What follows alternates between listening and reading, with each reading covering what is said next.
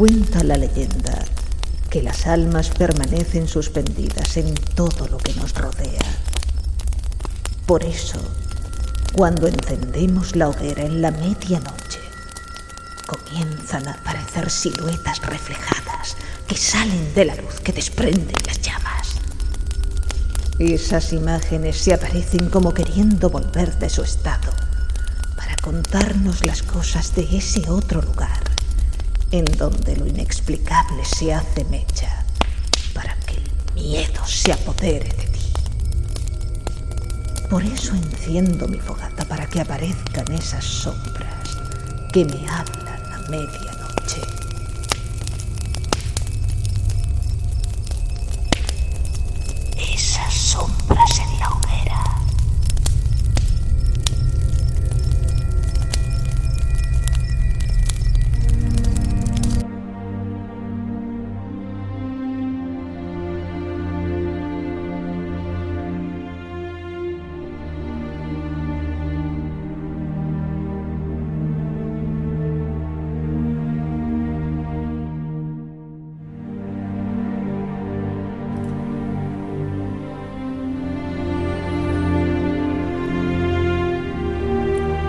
Está la encendida.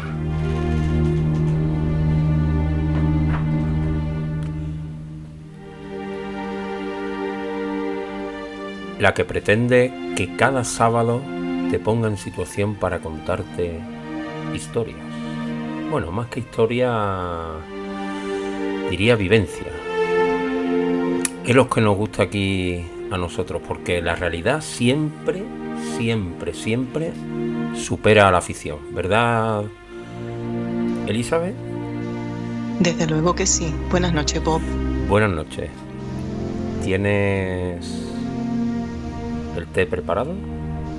Aquí lo tengo, con jengibre y limón. ¿Te has puesto alguna vela o algún incienso o algo para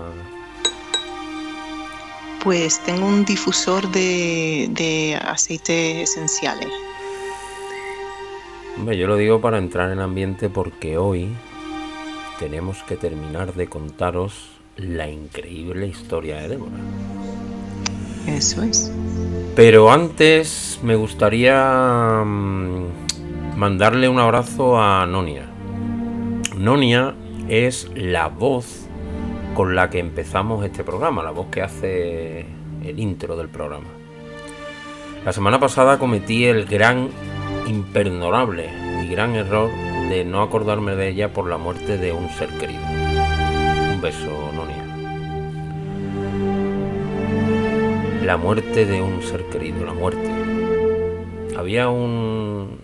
eh, Bueno, Leonardo da Vinci decía que mm, así como una jornada bien empleada produce un dulce sueño, así una vida bien usada produce una dulce muerte.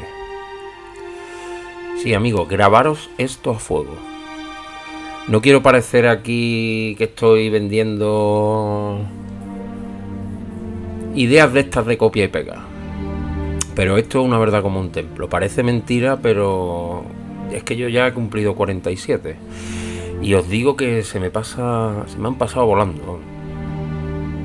Y además, mientras más edad cumplen, más rápido se pasan. Por eso es preciso que no perdamos un minuto más. Hay que ponerse el traje de faena, el traje de vida y vivir, sin complejos, sin miedo a equivocarse, sin temor al que vendrá. Así como una jornada bien empleada produce un dulce sueño, así una vida bien usada produce una dulce muerte. Porque la muerte es algo necesario. Lo viejo tiene que morir para que lo nuevo viva. No podemos estar aquí eternamente.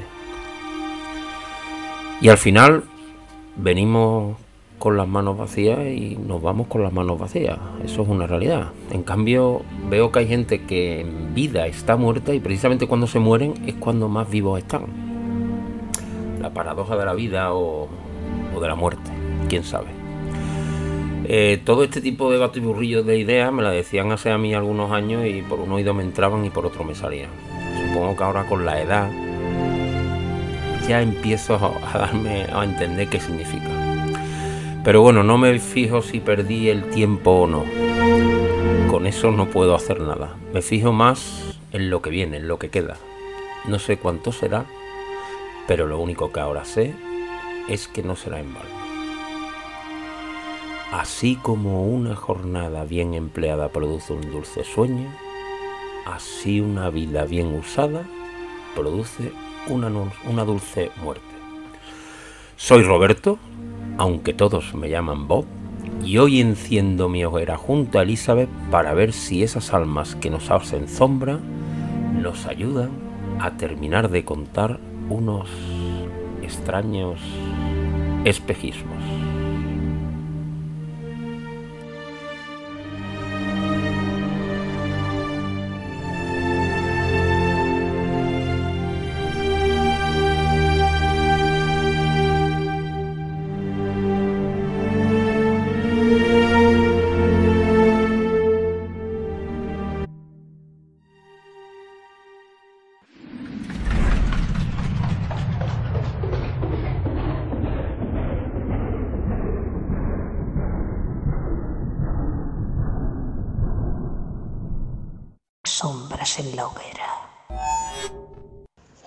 Pasada vimos el caso de la familia de Moffitt del sur de California, la escalofriante experiencia de una familia que empieza por experimentar lo levemente raro en su casa y termina por convivir con lo directamente imposible.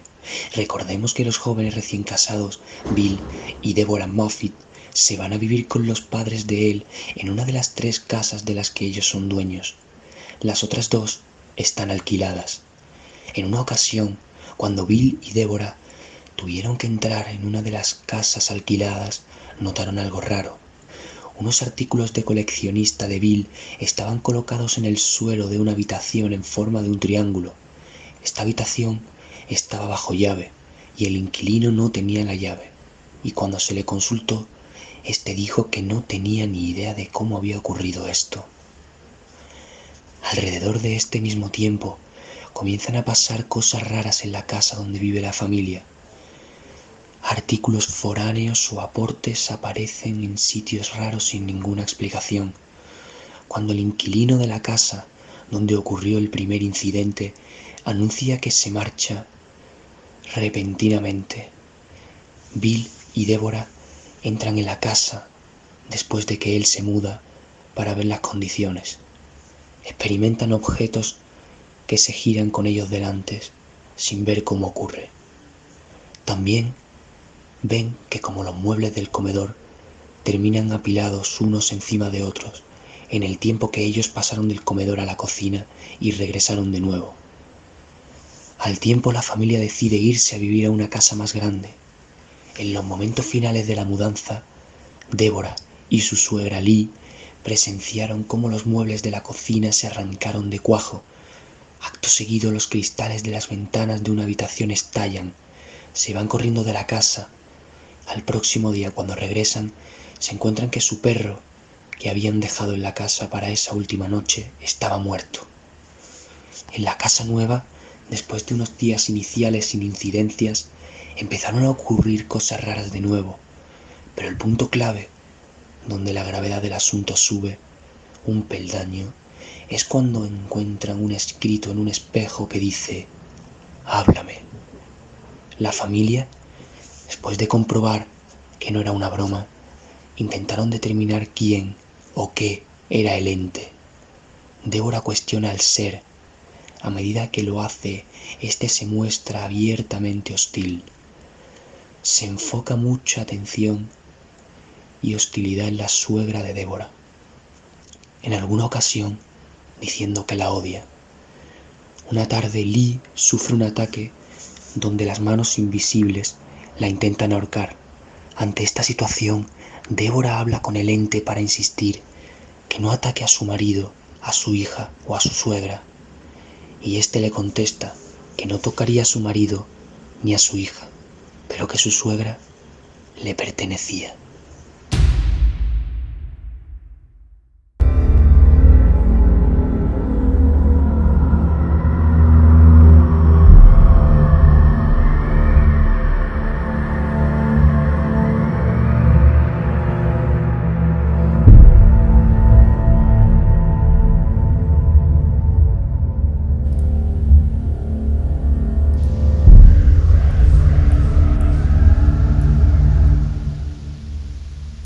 Eh, ojo porque tenemos muchas cositas hoy en el Facebook Live.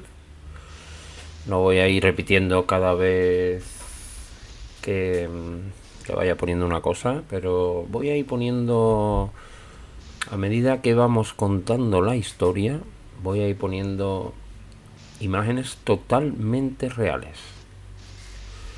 Eh, mientras ha estado, por ejemplo, haciendo el resumen Álvaro, hemos visto cómo eh, esa locución que decía háblame en el espejo, la foto real. También cuando le decía odio a Lee, también hemos puesto la imagen. Estad atentos porque hay muchísimo material que hemos encontrado para hacer este programa. Em, Elizabeth, ¿qué tal ha sido el feedback, ¿no? Como decís vosotros los americanos, de toda esta historia? Pues eh, por lo que sé, bastante positivo. Eh, y que la gente se ha encontrado sorprendido por la historia porque creo que en principio creían que iba a ir por una vía y se encuentran que va por otra totalmente distinta. Em, hemos... Mm, bueno, parece que a la gente le ha gustado porque han empezado a compartirse el directo de Facebook, sobre todo el directo de Facebook. Se ve que a la gente le gusta le gusta ver las cosas, le gusta ver las cosas, ¿sabes? Si te parece, Elizabeth, vamos a ir directamente al primero de los audios porque tenemos un bastante bastantes cosas que contar y que ese primer audio sea el que nos dé pie a, entrar ya en materia. Recordemos, le decía que su suegra le pertenecía.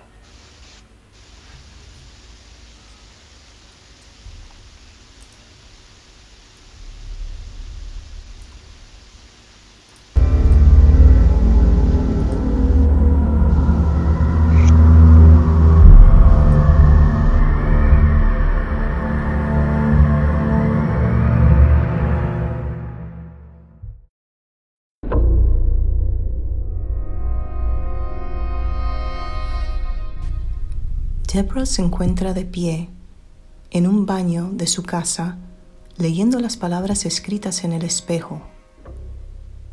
Su suegra me pertenece. Atónita ante semejante respuesta, ella le pregunta, ¿qué es suya? ¿Cómo que es suya? El ente le cuenta una larga historia en el siglo XVII, en un monasterio en Francia, unos monjes le rendían culto a él y él había pedido un sacrificio. Este iba a ser Lee. Pero por algún motivo, uno de los monjes se echó para atrás y el rito no se llevó a cabo. No obstante, el ente consideraba que Lee era suya y venía por ella. Así de claro. Ya lo tenía claro del todo. Esto se centraba en Lee. Su dulce, amable suegra estaba siendo acosada por un ser invisible que les había invadido la casa con el fin de llevársela. Los ataques hacia la pobre Lee eran constantes. El ser le intentaba hacer la vida imposible del todo. Le rascaba el dinero en su cartera, le rascaba la ropa, quitando una manga a las blusas y una pierna a los pantalones. Tenía que salir a comprar ropa muy a menudo. Cuando se sentaba en uno de sus sitios habituales, a menudo encontraba un cuchillo escondido entre los cojines, puesto de tal forma que se hiciera daño al sentarse. O si no, a lo mejor estaba sentada tranquilamente y de repente veía algo de reojo. se giraba y se encontraba un cuchillo clavado en la pared a escasos centímetros de su cabeza. Todo lo hacía para que se desmoralice. Así lo cuenta Deborah. Ha llegado a decir que ella terminó pensando que por muy poderoso que era el y desde luego lo era, no podía hacer todo lo que quisiera. O sea, que tenía límites. Parece que a falta de poder matarla directamente, él intentaba que presa de la desesperación, ella se quitara la vida.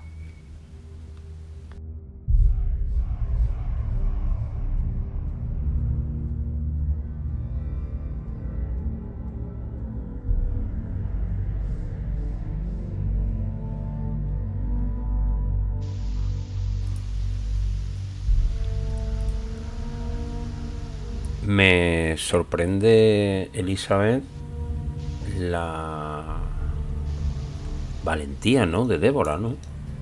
Hmm. Pues sí, hay mucha gente que no hubiesen resistido semejante situación, muy difícil psicológicamente. Pero una de las cosas que ella decía, bueno, en, las varias entrevistas que yo he escuchado de ella, y siempre le, hacen esa pregunta, que cómo, cómo sacaba ella las fuerzas para, para enfrentarse a, semejante ser. Y ella mm, me parece una persona muy práctica. Y ella decía que, bueno, que ella crea que básicamente es una de esas situaciones donde no te ves con posibilidades de, de hacer otra cosa. O sea, que tienes que sacar fuerzas de donde sea. Su marido estaba muy asustado y era una persona que sufría del corazón su suegra estaba aterrada porque era el enfoque. Mm, ella es una cosa que no, hacemos mucho hincapié, pero ella tenía una niña muy chica, de escasos meses, y ella lo que se veía que ella era la única que podría defender a su, familia, porque el suegro, ya veremos un poquito lo que es la situación del suegro, eh, con él nos, desde luego no se podía contar. Entonces no es tanto que Lee estaba en el momento en el momento inadecuado, eso que se dice, ¿no? En el momento inadecuado a la hora inoportuna o, es que había algún tipo de magia negra, bueno, lo dejamos ahí, ¿no? sí. Eh, tampoco sabemos si el lente sería un un ángel caído, no sé. Mm, hay especulaciones y, son interesantes. No, tampoco, te, decía que tampoco sabemos si, porque recordemos que mm, el suegro de, o sea, el padre del suegro de Lee era de la mafia. Sí, en las entrevistas, eso por lo visto lo, lo dicen los libros, que recordemos que esta familia sufrió esto y se callaron 25 años. Y después de la muerte del marido de la persona que lo cuenta, que es Deborah Moffat, eh, él murió en 2013 y ella decidió escribir un libro. Y ella en el libro da esa información de un poquito de lo que pasaba con la familia de su marido pero en las entrevistas, que es realmente de, lo que estamos basando todo, todo lo que estamos presentando en estos dos capítulos, ella no toca ese tema demasiado, solamente para decir que Lee sentía como una, especie de, carga de, culpabilidad y que creía que quizá esto era un poco un castigo y yo creo que los tiros, los tiros iban por ahí. ¿Y se sabe, Elizabeth, algún, tenemos, no sé si ella lo ha comentado, algún dato de este monasterio o la congregación o algo, o no se sabe? Pues ella ha dicho... Por lo menos si estaba en, allí en Estados Unidos o estaba aquí en Europa o... No, no. No, Francia en los 1600. y por lo visto el ente le dio el nombre de, de la orden que era y ella intentó buscarlo un poquito, pero que se, estamos hablando de que eh, esta información se le dio a ella en los años 80 o tempranos 90. Mm, todavía no existía el Internet y, no tenía esa facilidad para buscar la información. Entonces ella intentó, intentó, pero dice que ella vio que habían muchos monasterios con, que eran de esa misma orden, entonces no tenían ni idea de cuál era. Bueno, pues vamos a seguir conociendo la historia, si te parece. Muy bien.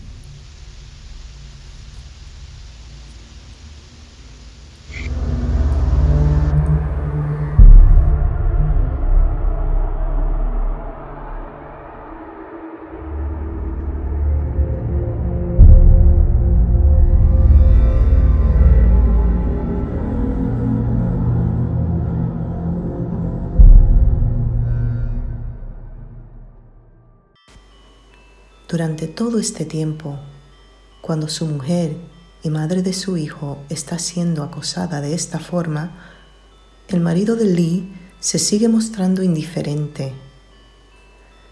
Deborah lo describe a él como frío, sarcástico y muy egoísta.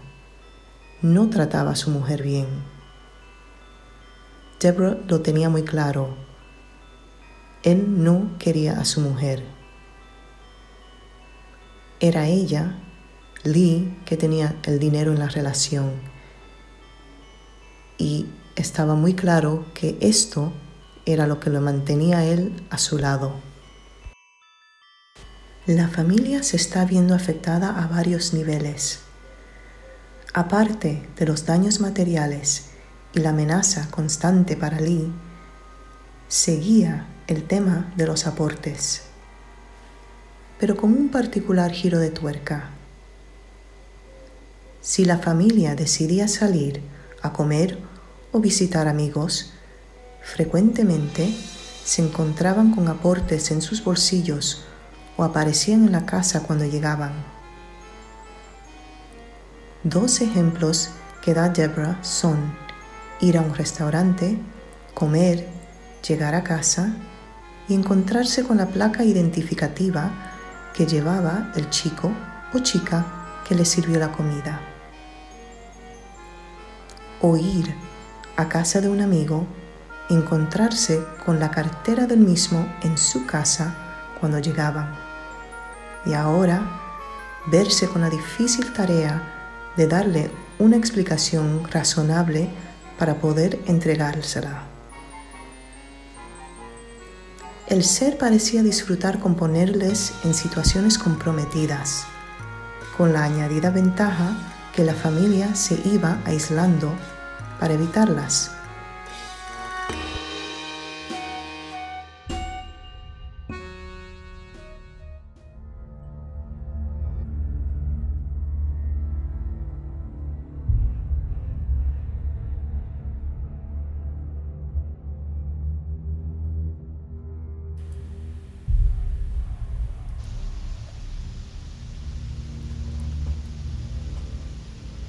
Hemos. Tenemos puesta ahora mismo la foto del suegro. También hemos puesto antes la foto de Lee. Un poco difuminada porque nos ha costado trabajo encontrarla, pero ahí estaba. Poco juguetón el, el príncipe, ¿no, Elizabeth? Bastante, bastante. Se ve que tenía un buen sentido de humor. Pero antes de, hablar de eso, me, gustaría un poco, no mucho, pero porque tampoco sabemos si en la historia tiene algo que ver o no. Eh, hablar un poco del suegro. Eh, eh, ¿Cómo era la relación que tenía con Lee? No, bueno, en el audio hemos escuchado un poco que era una relación de conveniencia, ¿no? Para él, sí para él. Eh, eh, por lo visto, cuando él llegó a California y la conoció a ella, la familia de ella tenía dinero y él se unió a ella y, estaba claro que era, era eso lo que buscaba.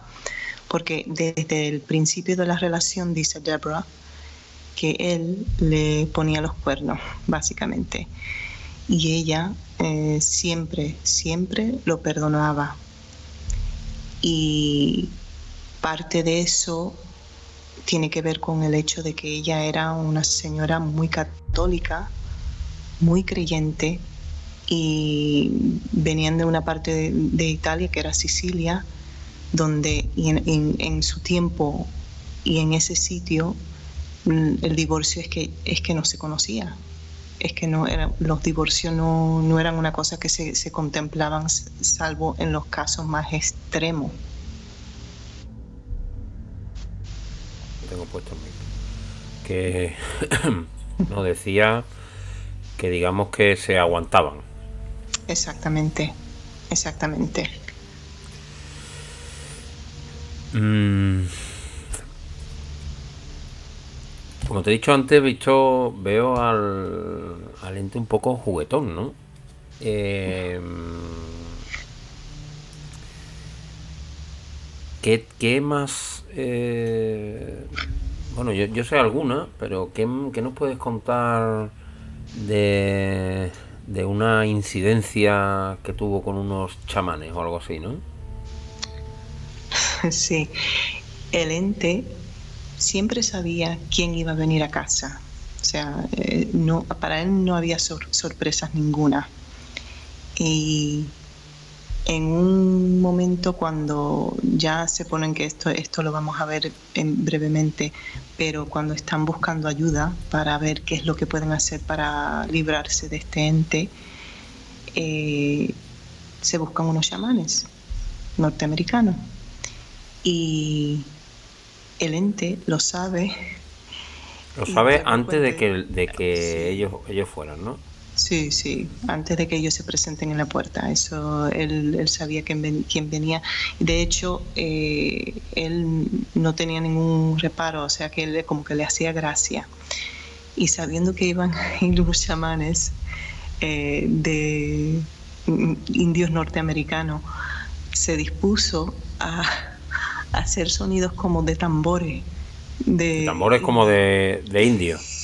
Sí, la noche entera es lo que cuenta Deborah, y que el pobre Bill estaba desesperado y, el Bill, su marido, y se tapaba la, la cabeza con, con, la almohada para poder dormir y, eso, tum, tum, tum, tum, tum. Toda la noche. y le pregunto, ¿y, tu, ¿y tu reacción? Y ese yo, yo me, moría de la risa, la verdad, que iba a ser. Yo te voy a decir una cosa, Elizabeth, nos reímos, pero mm, vivir esta situación es que yo no me. Yo, vamos, yo. Mm, estaría de psiquiátrico, vamos. Pues... He, leído también, he leído, yo no sé si tú, supongo que tú lo conocerás, pero sí lo he leído porque cuando como yo estoy yo, yo he sido un poco el que me he dedicado a buscar la, la, multimedia, por así llamarlo. Mm, eh, voy a poner una foto de una lanza. Eh, esta lanza que estáis viendo por lo visto, apareció en casa de... Supongo que tú sabes la historia, ¿no, Elizabeth? Sí, de hecho, mm, te voy a pedir que aguantemos con el tema de la lanza. Ah, venga, pues vamos, vamos a aguantar el tema. Vamos a aguantar. La, quitamos, la quitamos. Sí, sí. Eh, es que me ha parecido una, me pareció una historia súper, súper curiosa. eh, ¿qué, más? Pues, cuéntame alguna otra anécdota que, que haya tenido en, el ente? Bueno, una noche Lee dice, es que estoy tan cansada. Eh, ellos llegaron al punto que estaban durmiendo los dos matrimonios en la misma habitación. Y la pobre Lee dice, ay, es que, es que yo sé que me voy a quedar pegada a la, a la sábana cuando una expresión, ¿no? Y el ente mm, va y la, le vamos, la pega, la fija a las sábanas. O sea que cuando se iba a levantar por la mañana, al próximo día, después de haber comentado eso inocentemente, eh, encuentra que no se puede mover, no se puede levantar de la cama. literalmente. No estaba fijada a la cama. Ella dijo lo de yo es que estoy tan cansada que cuando, cuando me caiga en la cama me voy a quedar pegada en la cama. El ente pero, que la amarró con, con unas cuerdas o algo o, cómo? Nada, nada, que, que, no se no se podía no se podía mover, que tuvieron que los tres ir a por ella, levantarla, intentar ponerla de pie y literalmente despegarle las sábanas, es lo que describía eh, Jabra. Y que no le hizo daño, o sea que no se le pegó al pelo, no le arrancó el pelo, pero que le, le costó a los tres trabajos despegarle las sábanas y levantarla de la, de la cama. Y le hacía todo tipo de, de, maldades. Una vez también... Cuéntame, cuéntame Elizabeth, lo de las vacaciones, eso, lo de las vacaciones que a mí me dejó, eso me dejó a mí. Pues se fueron a, a una parte de California que es Santa Bárbara, que es muy bonito. Y antes de irse, Deborah, que siempre tenía comunicación a diario, varios, varias veces al día con el ente, le dice, nos vamos de vacaciones. este le dice, muy bien, pasarlo muy bien, que disfrutéis. Y cuando llegan al hotel, primero que la pobre Lee había hecho sus maletas tranquilamente, saca la ropa y está toda la ropa empapada, mojada dentro de la maleta. Eso era la primera directa en la frente. Y luego están pasando por, pues uno de estas, una, como una plazoleta, una, un ojo patio dentro de, del hotel. Y ven un, un helecho, una planta muy, muy grande, muy bonita. Y le dice, anda, qué bonita, me encantaría, mira, esto en casa quedaría bonito. Y le dice a Deborah, bueno, cuando, justo cuando nos vayamos, vamos a coger, a ver si, si podemos coger una, un, no sé cómo se dice, un injerto. ¿Puede sí, sí, un injerto, un injerto. Para, para llevárnoslo a casa. Pues la, la habitación de, de, las dos parejas tenías que, no tenía una, una de estas puertas que a veces hay que, que se comunican las dos habitaciones. En este caso no la tenía. O sea, tenías que salir de la habitación, cruzar ese patio y, ir a, a, tocar la puerta de la otra habitación. Pues en una de estas que la pobre Lee quiere salir de la habitación y se encuentra con el helecho que por lo visto era de dos, más de dos metros de grande, estaba en la puerta de... ¿Pero que estaba de por fuera antes de salir o qué? Eh, o sea que fue ella desde dentro intentando salir de la habitación, tira de la puerta y ¿qué es lo, qué es lo que se, eh, se encuentra? El helecho que le gustó tanto que el ente decidió ponérselo justo en la puerta. O sea, que, que una, ahora hay que hacerse la idea. Una planta de más de dos metros, con toda la tierra, con todas las raíces y, y, ahora ellos los, los, cuatro horrorizados, teniendo que a, a, medianoche intentando poner la planta en su sitio. Tremendo. Sigilosamente. Es que, nos reímos, pero hombre, nos reímos porque son eh, estos, estos incidentes son graciosos, pero a la misma vez eh, se cargaban los animales que tenían en casa. Eh, le, lanzaba, como ya hemos visto, le lanzaba cuchillos a esta pobre mujer y lo hacía con tal frecuencia que cogieron una caja y cada vez que sacaban un cuchillo de la pared o de, o de los cojines, pues lo echaban en la caja y terminaron tirando varias cajas porque no eran cuchillos de la casa de la familia. Esto era el típico o clásico aporte. Sí, sí, sí, sí, sí, pero... Pero hemos dicho que eso lo vamos a contar después, ¿no? Ah, sí. Bueno, eh, no, pero estos son los cuchillos de casa. Ah, vale, vale, O sea que no es, no es la lanza. estos son cuchillos que, le lanzaba el, el ente a, la cabeza de Lee. Bueno, pues yo creo que vamos a pasar al, al siguiente audio en el que se explica un poco cómo buscan ayuda. ¿Te parece, Elizabeth? Me parece. Vamos a ello.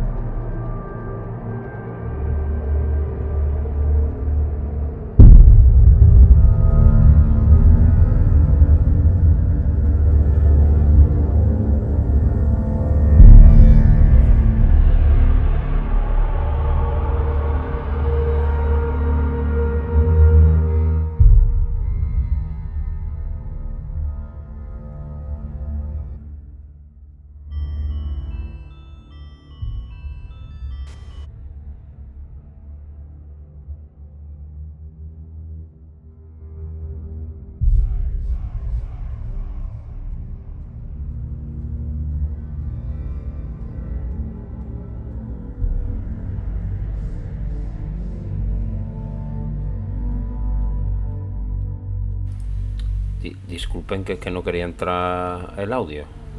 Va el tercer audio.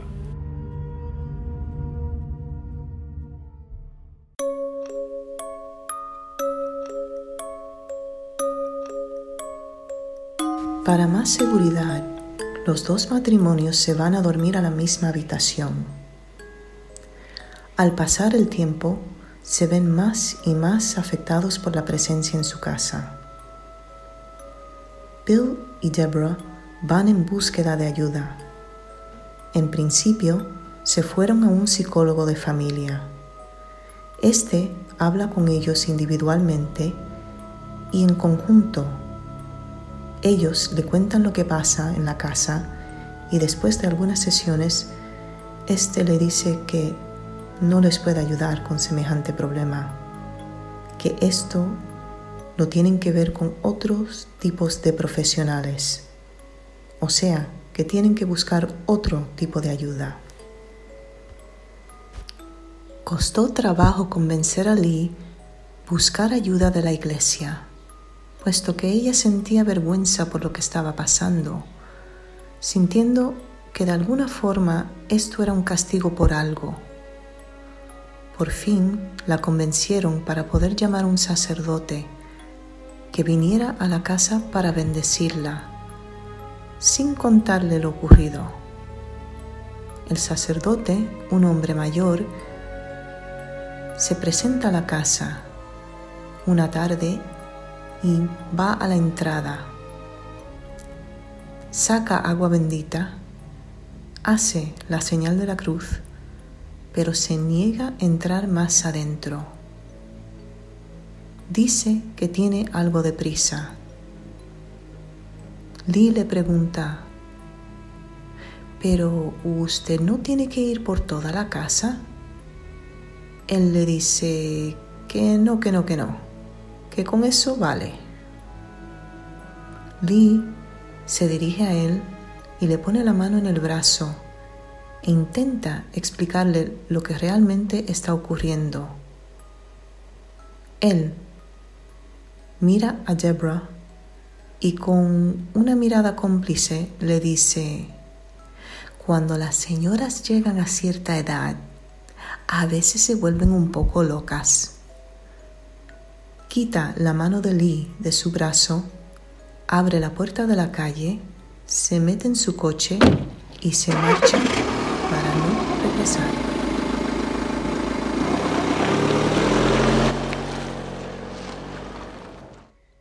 El ente se había apoderado de la planta superior de la vivienda.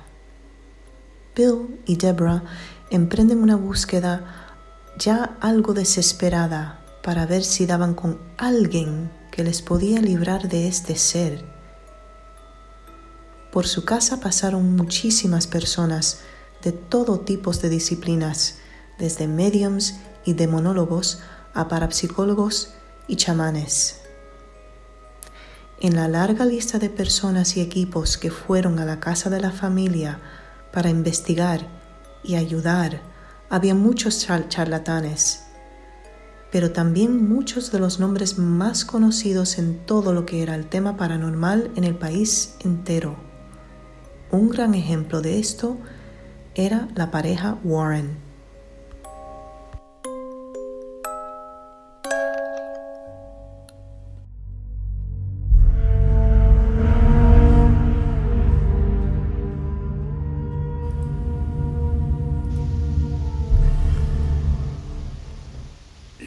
La famosa pareja Warren. Esa pareja que hemos visto en, en las películas. Si te parece, Elizabeth, creo que es buen momento para hacer un pequeño alto, poner una de esas noticias inquietantes y mm. cuando volvamos, antes de pasar a ver qué pasó con los, con los Warren, vamos a explicar un poquito quiénes son los Warren para aquel que no le conozca. ¿Te parece bien, Elizabeth? Muy bien.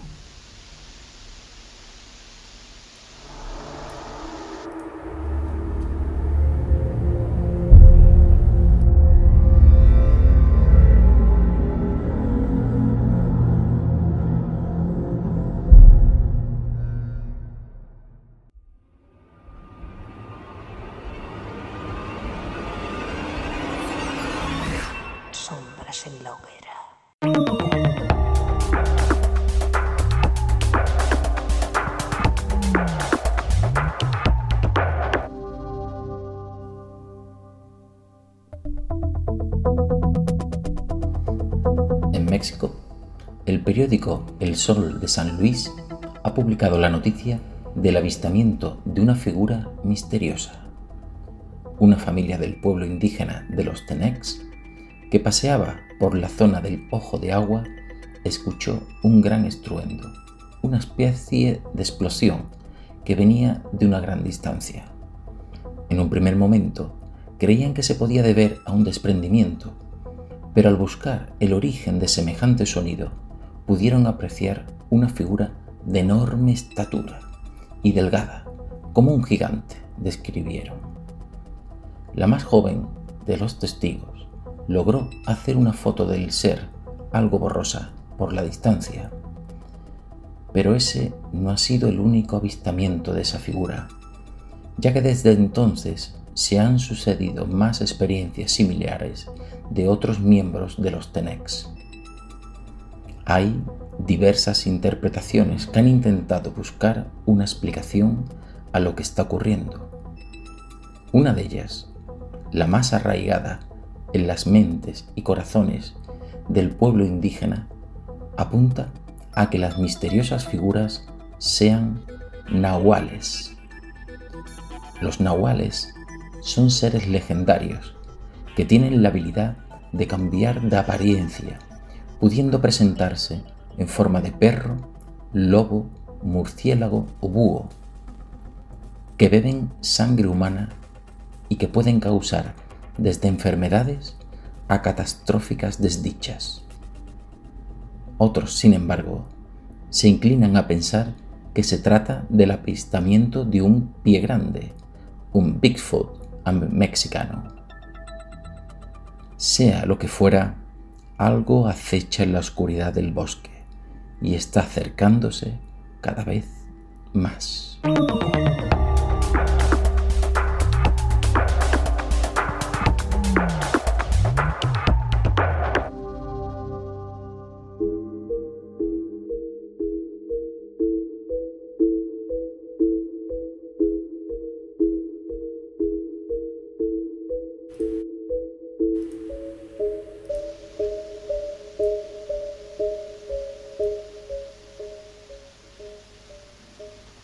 Inquietante las, las noticias.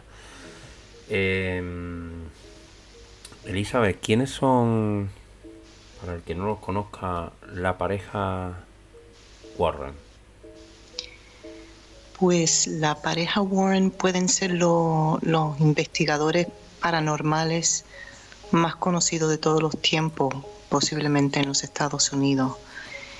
Y en estos últimos años han, parecido, eh, han aparecido muchos de sus casos eh, hecho películas. Y una de ellas, bueno, dos de ellas eh, se llaman eh, el expediente Warren, creo que uno y dos.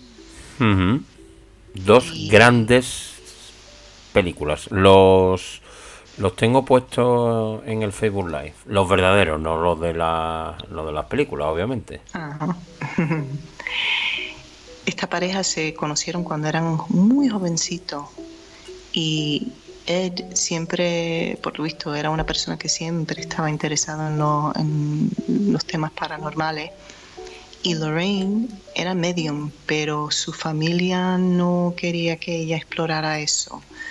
Pero ella se juntó con Ed y él sí creía que, que bueno, que era fantástico que el hecho de que ella era medium. Y emprendieron su vida juntos y parte de, gran parte de su vida era, era eso, explorar lo, el para, lo paranormal y, y, investigar. De hecho, tenían una, una, forma curiosa de hacerlo. Ed era pintor y ellos si se enteraban de que había una, una, un sitio o una casa, una vivienda que tenía actividad paranormal, él se ponía con Lorraine enfrente, esto era cuando jovencito, ya después no, pero se ponía enfrente de la casa y se ponía a pintar la casa. Cuando terminaba, se dirigía a la casa con Lorraine y tocaba la puerta y decía, hola, ¿qué tal? Mire, yo soy pintor. He hecho esta, esta pintura de vuestra casa. Y estamos hablando de una época donde la gente era más abierto a este tipo de cosas. Y le decía, bueno, mm, no sé si le interesa, si, si, le interesa yo le puedo vender esta, esta pintura. Y, por cierto, me han dicho que esta, esta casa está encantada y a veces le funcionaba para, para poder entrar en la casa y, y, investigar, le, le valía.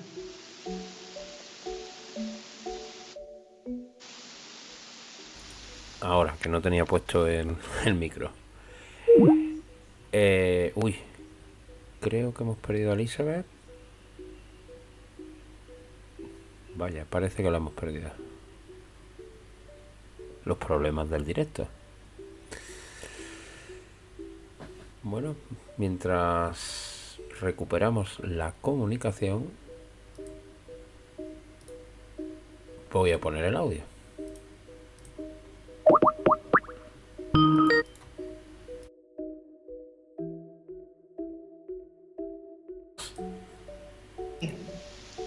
Está, Un pequeño...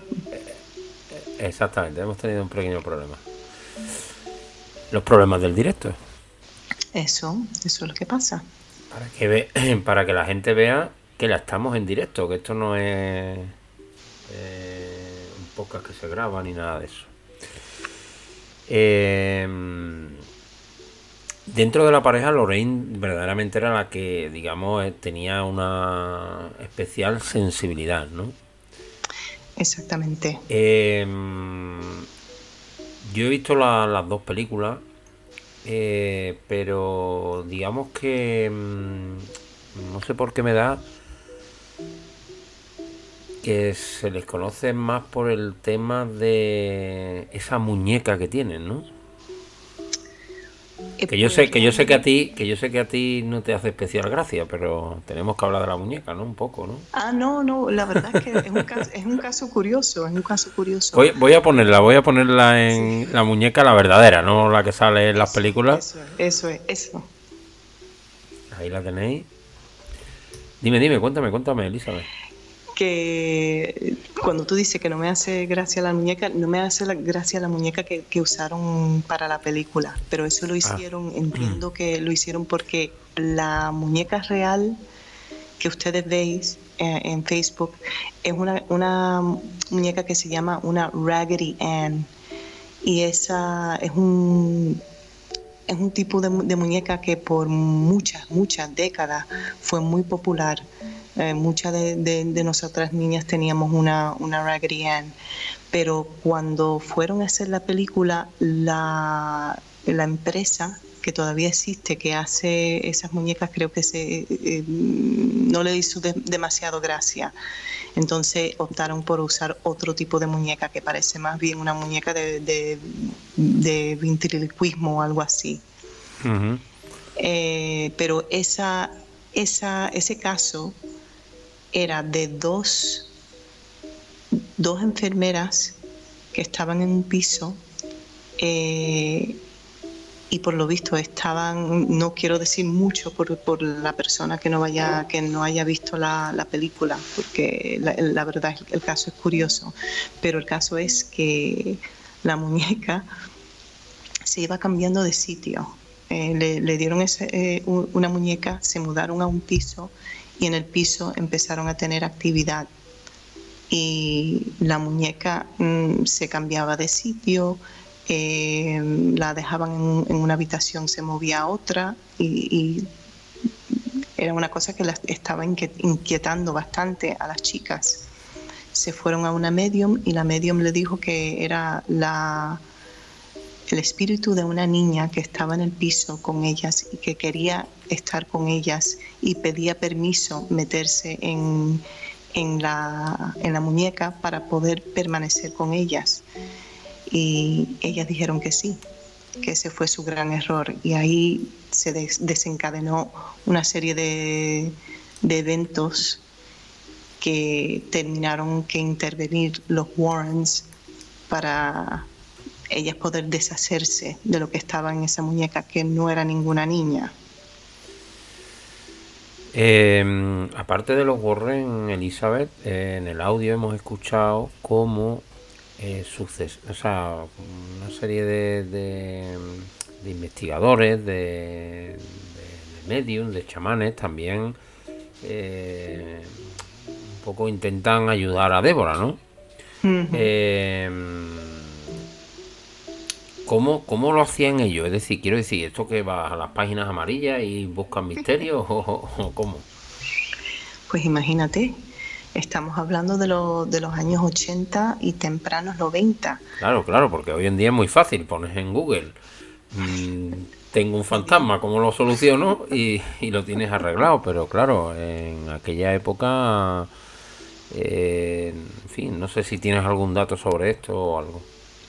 Sí, Deborah lo dice. Ella dice que ellos eh, se estrujaban la cabeza para, ver mm, a quién buscaban y se iban tanto a las librerías que eran de libros ocultos y preguntaban, eh, se iban a los, también a las universidades, que los, los Warrens, por ejemplo, una de las cosas que hacían ellos es que daban discursos en las diferentes universidades, viajaban por todo el país dando discursos. Entonces, eh, haciendo ese tipo de cosas, eh, llamando también a, las universidades para, ver qué universidad tuviese una, digamos, una, un departamento eh, que se dedicaba a la parapsicología, también de esa forma. O sea que se, se valían de todo, de todo lo posible.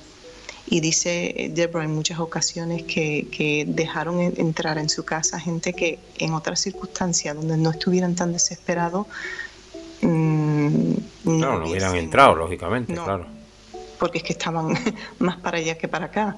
Pero con tanta desesperación que sentían, pues mm, muchas veces se veían en la tesitura de tener que preguntarse, bueno, esta persona me parece que, que está loca directamente, pero ¿y si me lo puedo resolver?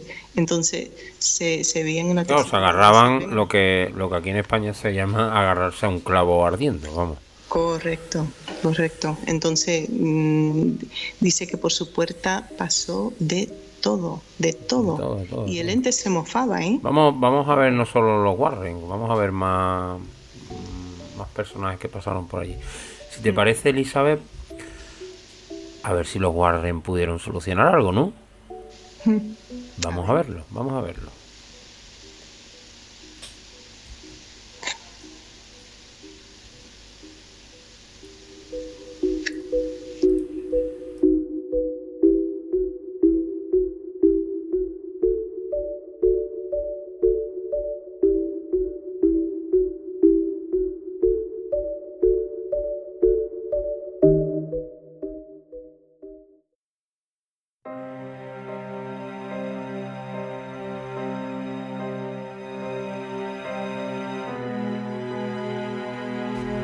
La pareja Warren.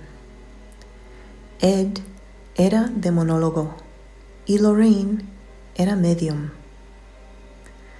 Una de las primeras veces que fueron a la casa, Lorraine paseaba por toda la casa obteniendo impresiones. Cuando terminó, dijo que esto era uno de los demonios más antiguos y más malvados que jamás se había cruzado. No obstante, intentaron ayudar a la familia. Una tarde hicieron un rito de provocación. Al hacer el rito, el ser se manifestó dentro del suegro de Deborah, marido de Lee. Deborah explica que su suegro cambió, se encorvaba, caminaba de una forma que no era la suya y se va hacia Ed Warren. Ed saca un pequeño pedazo de madera y dice, esto es un pedazo de la cruz de nuestro Señor, y mientras yo tengo esto, usted no me podrá hacer daño. El suegro mira la reliquia y a Ed Warren y dice en una voz que no es la suya, te arrancaré la mano de un mordisco y escupiré la mano y la reliquia en tu cara. Los Warren terminaron diciéndole a la familia que ellos no les podían ayudar.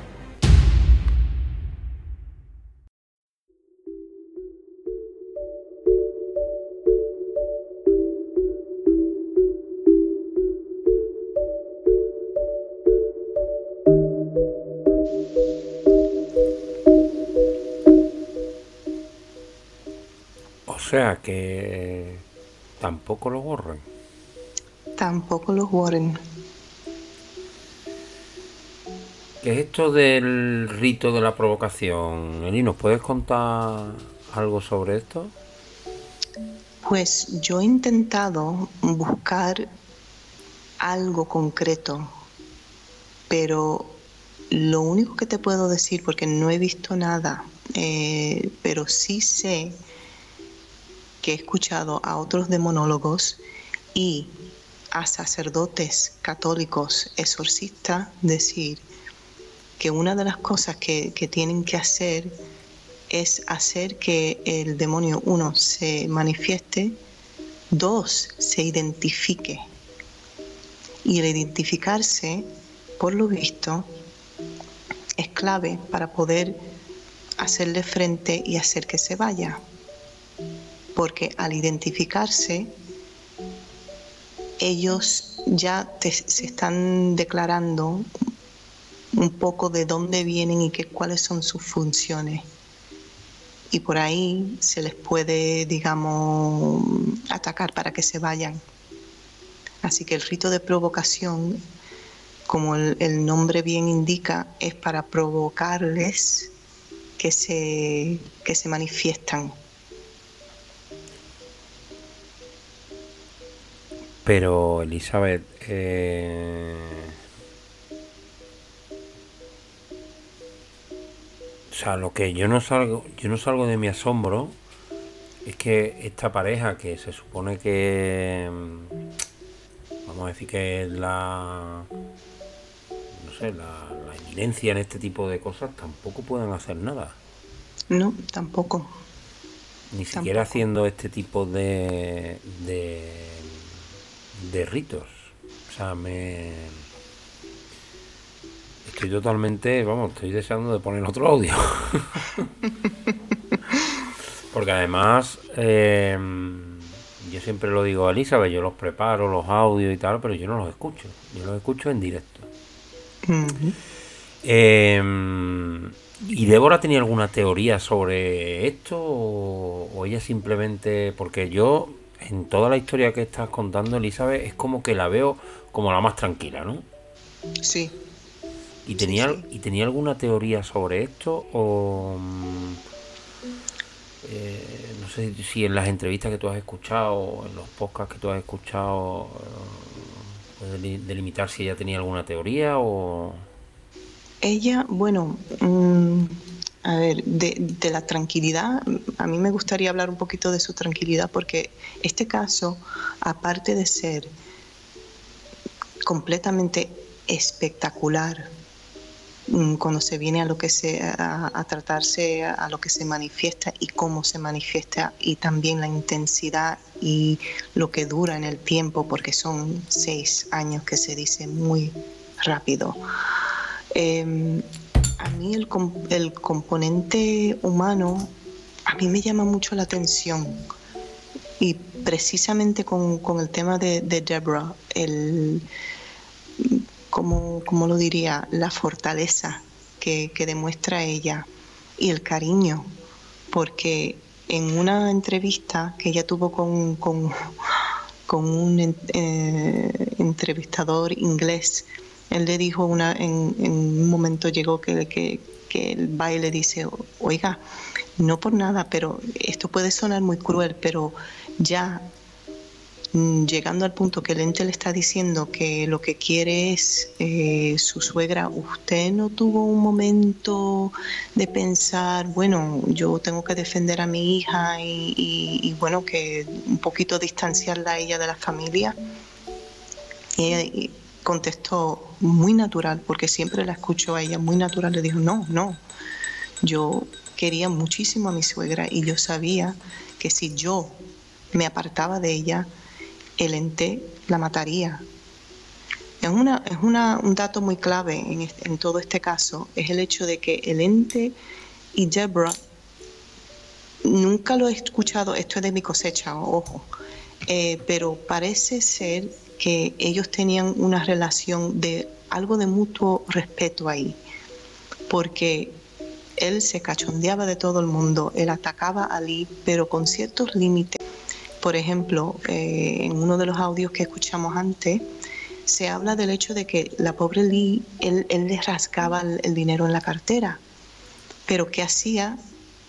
Deborah es que le decía, dame la cartera, y él no le tocaba el, dinero, o sea, no le tocaba la cartera si estaba con Deborah. para intentar ayudar. Si Deborah se intermetía, la situación cambiaba. Vaya. parece que no nos, no nos dejan, no nos dejan contar la historia. Vamos a ver si podemos recuperar la comunicación.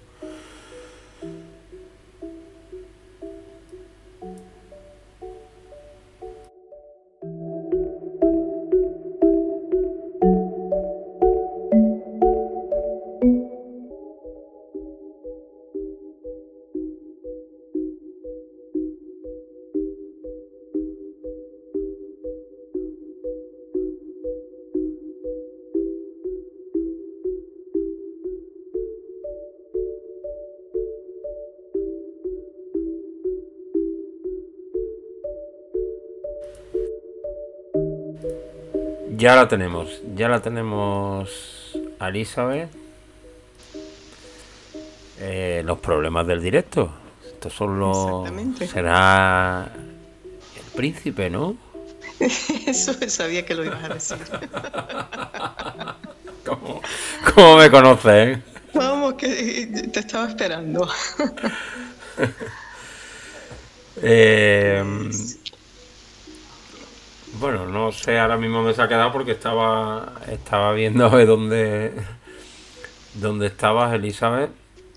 Que estaba diciendo que Deborah eh, de alguna forma funcionaba como una barrera entre el ente y, su objetivo. Ya, ya, dijimos la semana pasada que era, digamos, la persona enlace con el ente, es decir, que era el que el ente, digamos, vamos a decirlo un poco en el argot andaluz, el que la única que lo mantenía más o menos a raya, por así llamarlo. Sí, sí, lo toreaba, básicamente, lo toreaba. Y además ella tenía que hacer cosas que eh, hay muchas, en, las entrevistas que yo he escuchado, y repito y recalco, yo lo que he hecho es un resumen de las entrevistas que, que yo he escuchado de ella. O sea que ella tiene dos libros y Yo me estoy planteando comprar uno de ellos ya que me, he indagado más en la, más en la historia. Pero, pero eh, ella decía que muchas veces los investigadores le decían a ella, pero ¿qué hace? Estás dándole energía si hablas con él. Y ella dice en las entrevistas, es que la gente no entendía que esto se trataba de sobrevivir, sobrevivir esta situación. Entonces, como él se, disponía a destruirlo todo, si no le hablábamos, yo tenía que hablar con él. O sea, que yo me, encontraba con que yo era la única. Entonces yo me tenía que armar de valor. Y también el hecho de que ella no le tenía miedo porque ella sentía que desde el, principio que a ella no le iba a hacer daño. Como que ella tenía ese, ese, digamos, ese pálpito. Y después cuando él se declaró con intenciones de, de hacerle daño a Lee, pues que ya se declaró el enfoque de su atención entonces ella como que estaba jugando a, dos, bandas, de decir, no le tengo miedo, pero tampoco quiero que se enfade demasiado. Demasiado, para no vaya a ser que vaya a liarla con Lee. Eso es, eso es. Eh, los Warren no pudieron hacer nada. Vamos a ver si recibieron algún otro tipo de ayuda, ¿no? ¿Te parece? Me parece.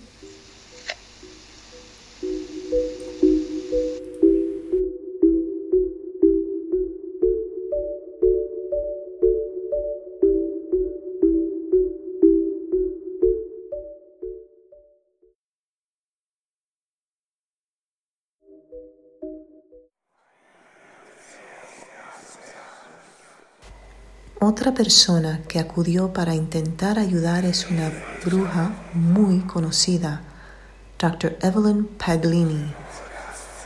Débora dice que el ente no la soportaba. Escribía cosas horribles de ella en el espejo. En una ocasión, cuando la bruja escribe en el espejo, Dios nos protege, el ente tacha la palabra Dios y pone príncipe.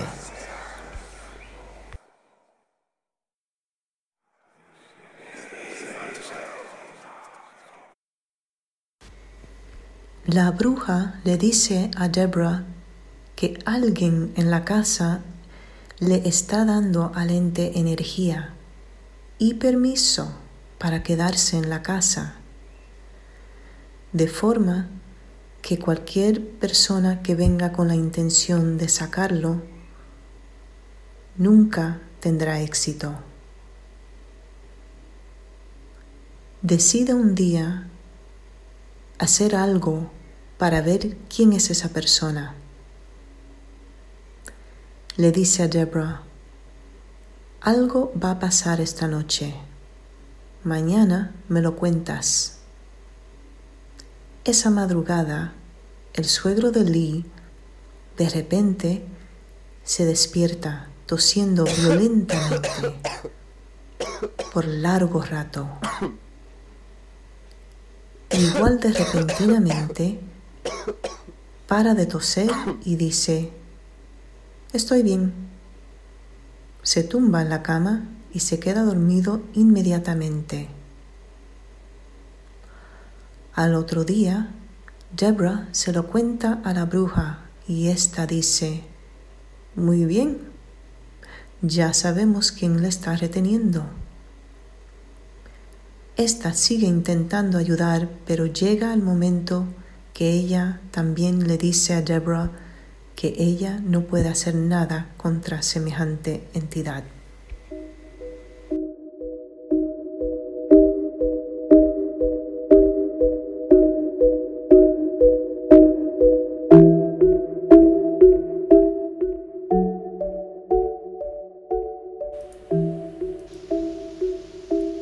Evelyn Paglini. Correcto. Ahí la tenéis, en el Facebook Live. Un dato de, eh, interés de Evelyn, bueno, ella una, una señora muy interesante, muy interesante, falleció en 2013. Sí, hace poco, ¿no? Bueno, no, 2013, yo, yo creía que era en el 2017. No, no, 2013. De hecho, ella fue entrevistada varias veces, no una, varias veces por Art Bell. Ah, por nuestro nuestro abanderado, ¿no? Exactamente, exactamente. Y es súper interesante la señora. Eh, era una bruja iniciada por su abuelo a los cuatro años a una forma de brujería eh, italiana que se llamaba Strega. Súper interesante la señora y, y súper daba, daba la, la, impresión de ser, eh, y lo decía más o menos ella, ella misma, guerrera espiritual. He de decirte, Elizabeth, que tiene una mirada espectacular. ¿Quién? Evelyn Pagliani. Sí, sí, sí. Sí, y, te, y, una voz muy potente, muy, muy grave, muy, muy característica. Y cuando hablaba, tú, no sé, son personas que tra transmiten muchísimo al hablar y, y ella transmitía fuerza, y Deborah, en una de las entrevistas que yo escuché, ella dijo que cuando ella entró en esa casa, la impresión que le dio a ella fue de decir, si alguien puede echar a, a, a este ente, va a ser esta mujer. Y fíjate cómo era la cosa, que ni ella. Veremos si hay alguien que lo echa. Seguimos, Elizabeth.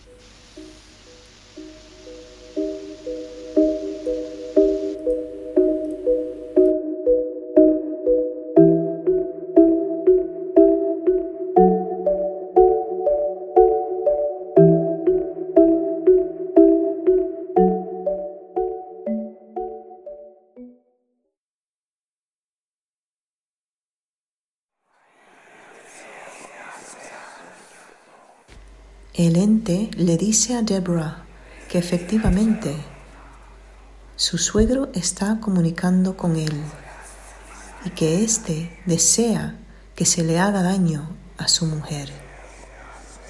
Deborah ve al padre de Bill ir al baño y comprueba como hay veces que sale y el espejo está recientemente limpiado. Una madrugada, el suegro se levanta de la cama con un respingo, pone la mano debajo de la sábana y saca una lanza. Deborah se la coge de la mano y se la queda. El ente informa que este aporte tiene un propósito. Quiere que el marido de Lee hiciera un rito de sangre y que la sangre fuera de Lee. Deborah inmediatamente informa al señor entidad que no va a haber rito de sangre de ninguna de las maneras. La ira de éste era tal que al escuchar esas palabras de Deborah, inmediatamente estalló todas las ventanas de la segunda planta de la vivienda.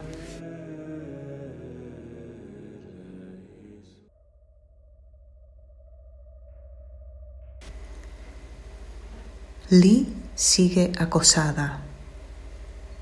Deborah y Bill están muy preocupados. Saben que Lee ahora peligra no solo por el ente, pero por su propio marido. Son muy conscientes de que ella tiene que ser protegida por las dos amenazas. El día llega en el que el ente anuncia en el espejo su modo habitual de comunicación, recordemos.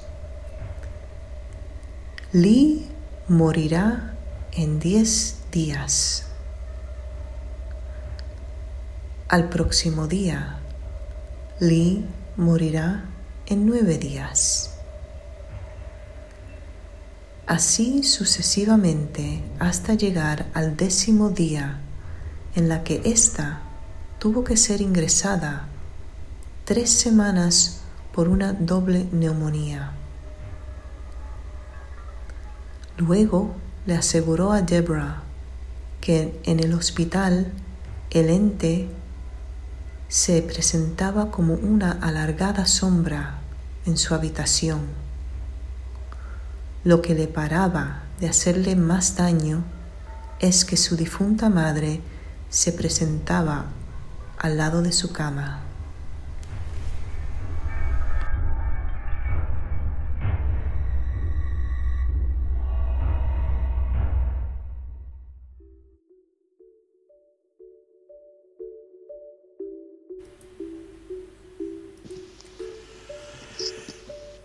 Interesantísimo.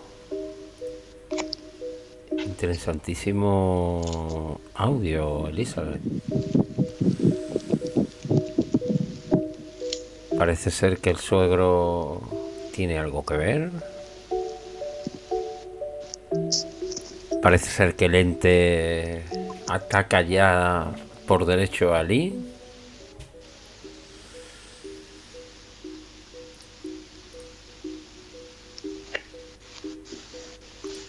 Hay un momentito que no, no me estaba escuchando, Elizabeth. no, te decía que interesantísimo audio. Que parece ser que el suegro tiene algo que ver. Parece ser que el ente va por derecho a Link. Creo que es el momento. Vamos, que se chiva. sí, sí, sí. Pero creo que es el momento para hacer una pequeña pausa, poner otra noticia. ¿eh? que son mm, sobrecogedoras las noticias.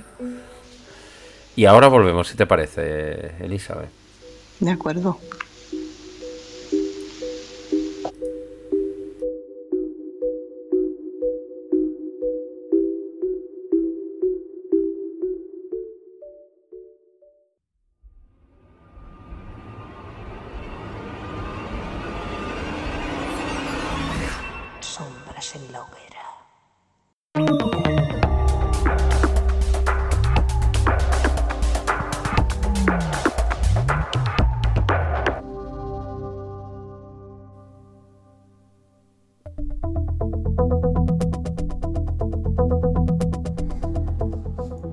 Pasado mes de abril, la CNN informaba de la publicación del Pentágono de tres vídeos cortos en los que se podía observar fenómenos aéreos no identificados. En los vídeos grabados con cámaras infrarrojas se pueden ver distintos objetos voladores no identificados avistados por pilotos de las fuerzas militares de los Estados Unidos.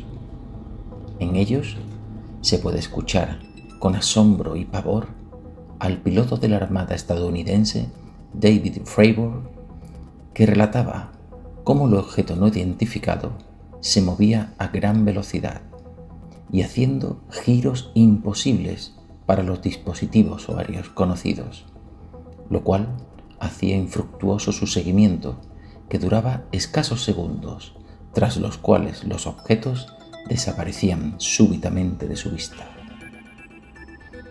Estas grabaciones ya salieron a la luz pública en 2017 a través de la Academia de Artes y Ciencias to the Stars, una empresa cofundada por el cantante y guitarrista de la banda musical Blink 182. Pero no ha sido hasta el otoño pasado cuando la Marina de los Estados Unidos ha reconocido su veracidad, siendo ahora publicados oficialmente por el Pentágono para aclarar cualquier idea errónea que pudiese llegar al público general. A la vista de las publicaciones, ¿qué más habrá oculto en los archivos secretos del Pentágono?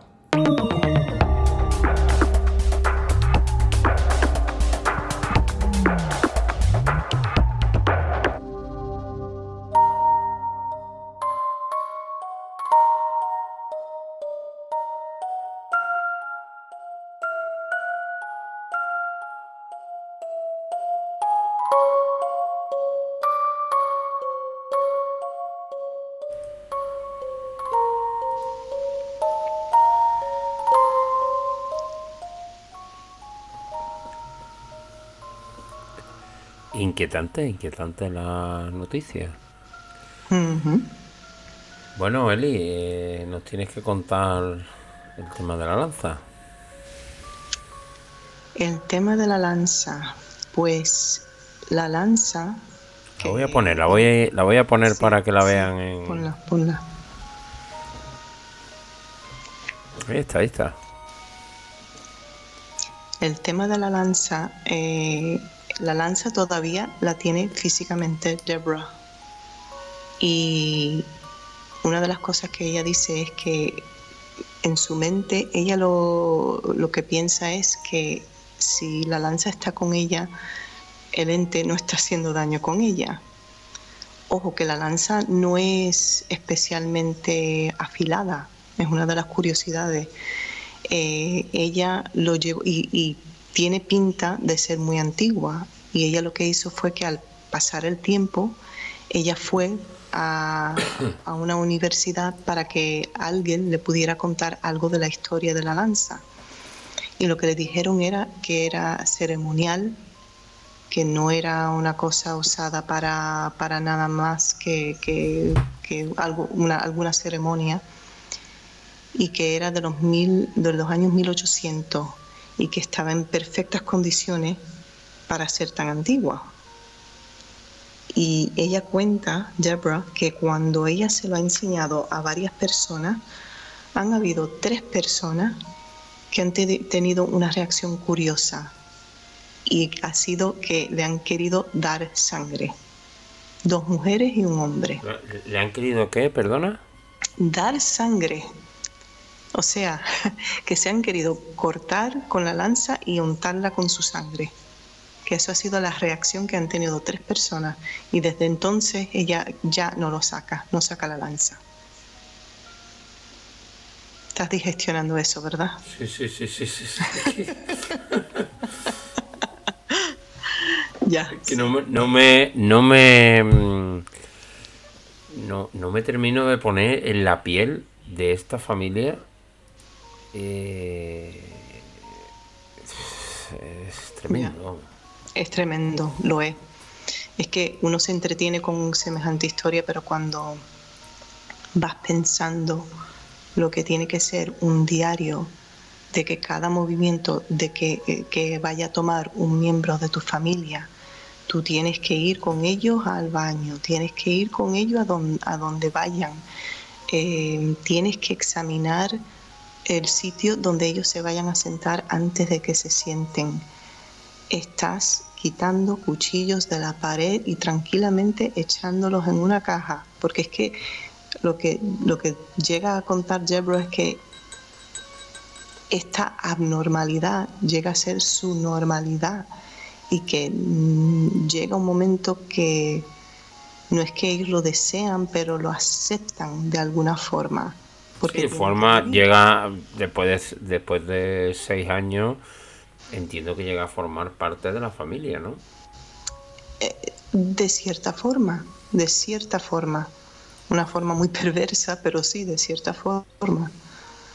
Es que es una cosa que es un, un acoso constante, estás viviendo con eso constante. Y, y una cosa que ella dice que a mí me, me llamó la atención, que cualquier persona que se vea en semejante situación, que lo primero que debe hacer es no dejarse aislar, que es uno de, las, de los errores que ellos dicen que cometieron, porque se ven en situaciones comprometidas. ¿A qué, a qué te y, refieres exactamente con no dejarse aislar, Elizabeth?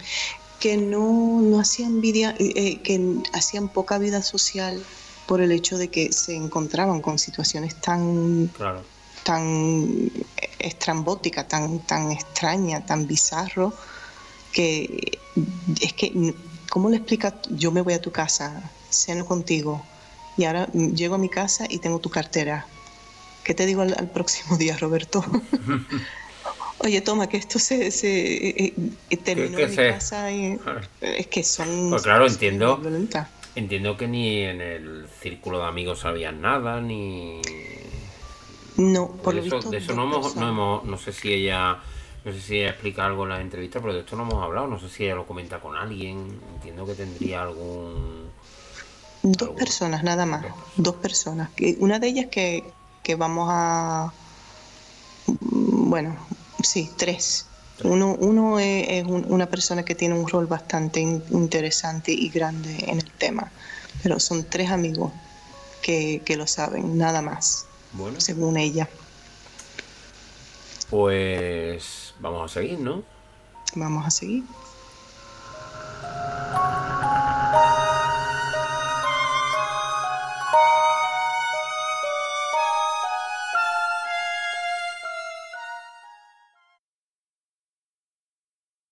Al salir del hospital, Deborah y Bill le intentan convencer a Lee que tiene que echar a su marido de su lado, por su bien. No hay otra alternativa. No podían hacer frente al peligro del ente y su marido. Después de mucho tiempo, ella aceptó lo que le decían y le pidió a su marido que se marchara. Deborah cuenta que aún después que se marchara su suegro, seguía ahí el ente, pero se notaban las diferencias. No tenía la misma vehemencia ni fuerzas. Había perdido algo de potencia. Era como que parte de su fuente de energía se había marchado con el padre de Bill.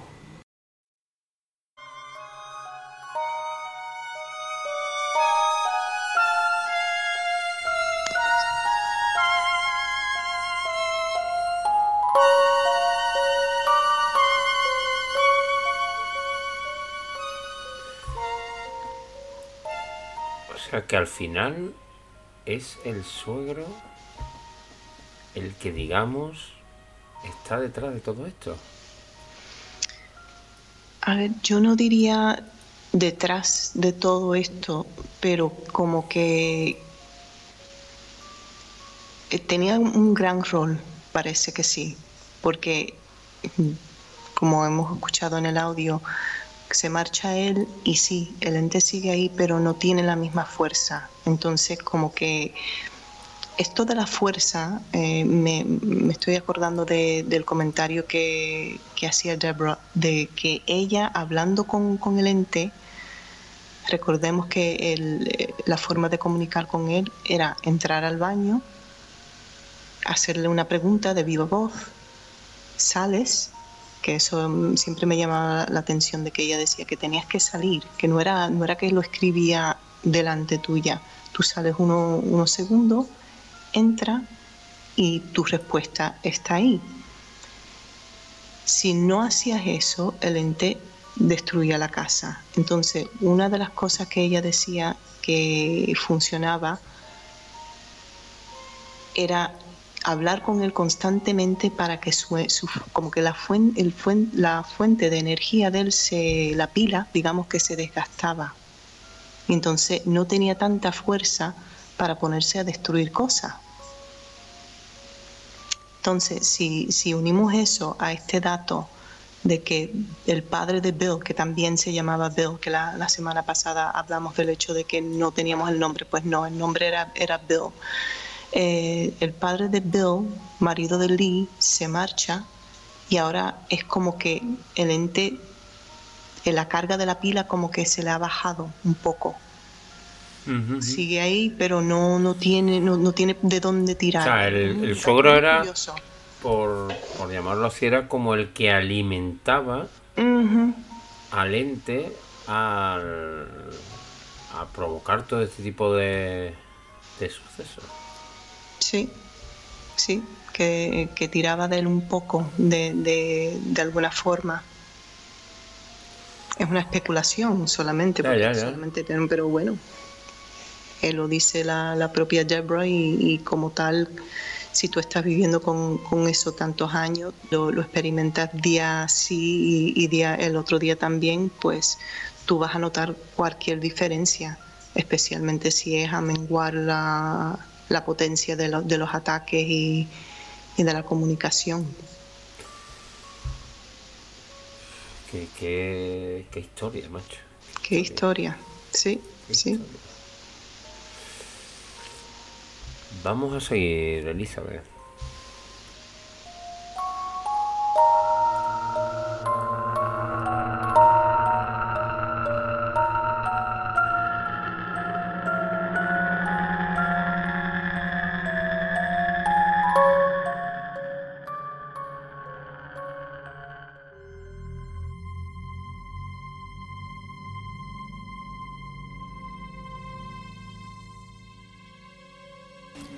Siguen entrando investigadores y varias personas con la intención de asistir a la familia, librarse del ser. En este proceso de investigación salió una teoría de la posible fuente de origen,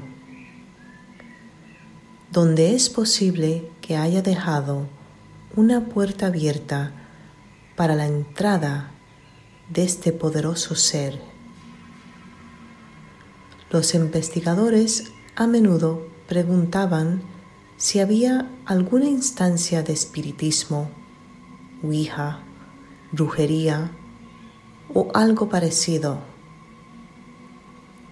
Ante esta pregunta, la respuesta siempre era no, pero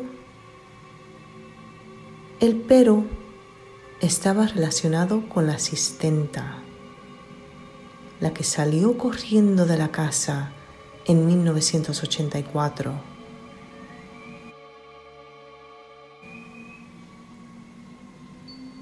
Recordemos que ella lanzó una advertencia de no entrar otra vez en la casa porque según ella, ahí hay algo muy malo. Cuando se fue la asistenta, y falleció la madre de Lee. Y entraron a la casa para limpiar. Se encontraron en la habitación de la asistenta restos de sangre seca, plumas de aves y rosarios rotos, o sea, indicios de santería que a varios investigadores juntos con los detalles de la repentina salida, les parecía que esto podía indicar que ella había abierto un portal con algún rito y ahí se podía haber aprovechado el ente para entrar y hacer de las suyas.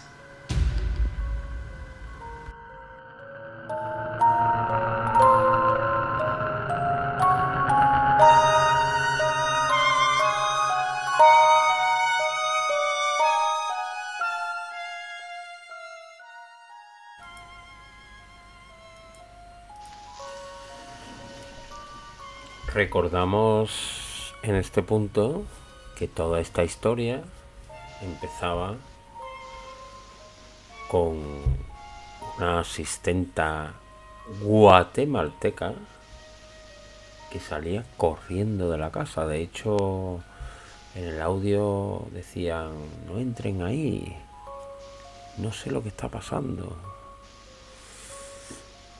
Y resulta que la asistenta guatemalteca tenía cositas. Tenía cositas.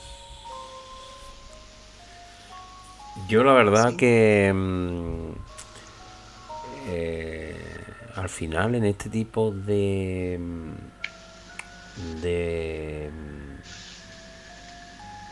vamos a decir de fenómeno digamos que siempre se cumple el patrón de, no, aquel que hizo algo que posibilitó que se abriera una puerta. Mm, no sé por qué nos ponemos a jugar con las puertas. De hecho voy a contar una pequeña anécdota porque Elizabeth y yo junto con nuestras respectivas parejas, hemos hecho algunas cositas de ir a visitar sitios y cosas. Y Elizabeth siempre muy reacia cuando ve algún indicio de que haya habido algún tema de satanismo o algo en los sitios donde hemos ido, es muy. eh, ni siquiera entra, vamos. Mm. Es súper. súper reacia este tipo de. de puertas, pero bueno, al final. mm, al final tenía que ver la cosa con temas de ritos de santería. No sé si aquí tiene algo que ver la muerte de la madre de Lee. No sé, Elizabeth. Ilústranos. Pues mm, por lo que dice la madre de, de Bill, Lee, ella dice que cuando entraron en la casa, lo que, lo que hemos escuchado en el audio, ¿no? Y ellos no pensaron nada, pero sí lo, que especula Lee, digamos, es que la chica, la asistenta, lo que estaba haciendo era intentando que la madre de Lee no se muriese. ¿Por qué? Porque si ella fallecía, pues eh, dado a, a, su situación legal en, en, el país, ella se tendría que marchar y no quería. Entonces ella creía que todo el, tema de la santería venía por eso, que ella estaba intentando a su forma ayudar a, la señora que estaba muy mal eh, de salud y a la misma vez beneficiarse del hecho de que ella siguiera con vida. Eso era lo que especulaba la, la, la hija de, de, la difunta Lee. Perdón. Y Elizabeth, eh, este inquilino que la semana pasada veíamos que se iba, eh, eh, se hacía algún tipo de pregunta o hizo, o sea, porque claro, en aquella casa como bebían alquilada y eso, no sé si eh, de alguna manera él vio algo. Él parece que hizo, lanzó una pregunta que fue solamente, eh, oye, ¿en esta casa ha muerto alguien? Y cuando le preguntaron el por qué, él dice, no, es porque he estado hablando con alguien en la Ouija. Y como era una familia que no... Que estaba hablando con alguien él, ¿o cómo? En, la, en él, él estaba hablando con alguien en la Ouija. O sea que estaba haciendo ritos eh, o jugando con la Ouija en la casa.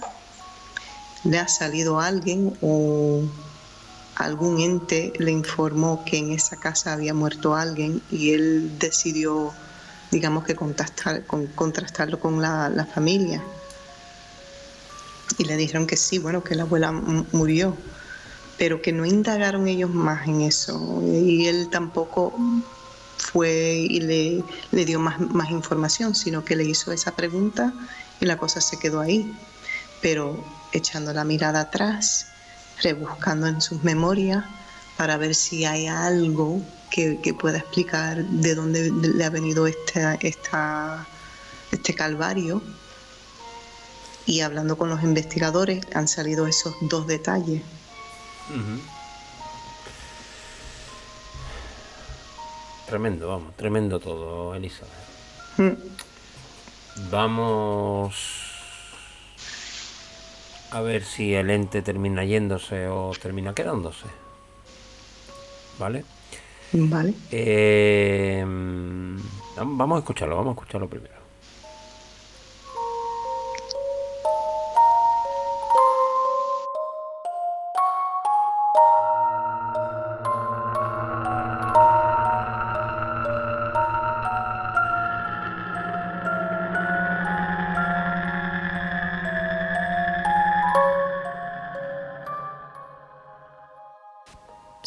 Largos años estuvieron sufriendo el calvario de los sucesos relacionados con este ente.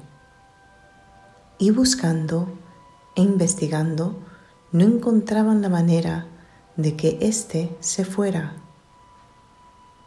Pero el final llegó. Y el final no fue en un estallido de luces y espectaculares efectos. No. El final, de hecho, fue algo, pues, anticlimáctico. Uno de los investigadores más habituales, fascinados con el ente y su poder, antes de partir por una larga instancia en Inglaterra, le dijo al ente que se podía ir con él. Se ofrecía para ser acompañado por el ente. Deborah entra al baño y le dice, Señor entidad, se tiene que marchar usted. Gary se ofrece para que usted le acompañe. La respuesta del ente es, no deseo marcharme. Además dice, me niego a trabajar con un ser inferior. Deborah le responde, usted se tiene que ir. Aquí nos queremos. No hay ira la cual usted pueda usar de fuente de energía. Así que más vale que se vaya. Llega el momento en el que el ente le dice, vale, Gary, es usted ahora mi sirviente. Y luego se dirige a la familia y dice, adiós, mi familia. Desde la fecha de estas últimas palabras, jamás supieron más del ente.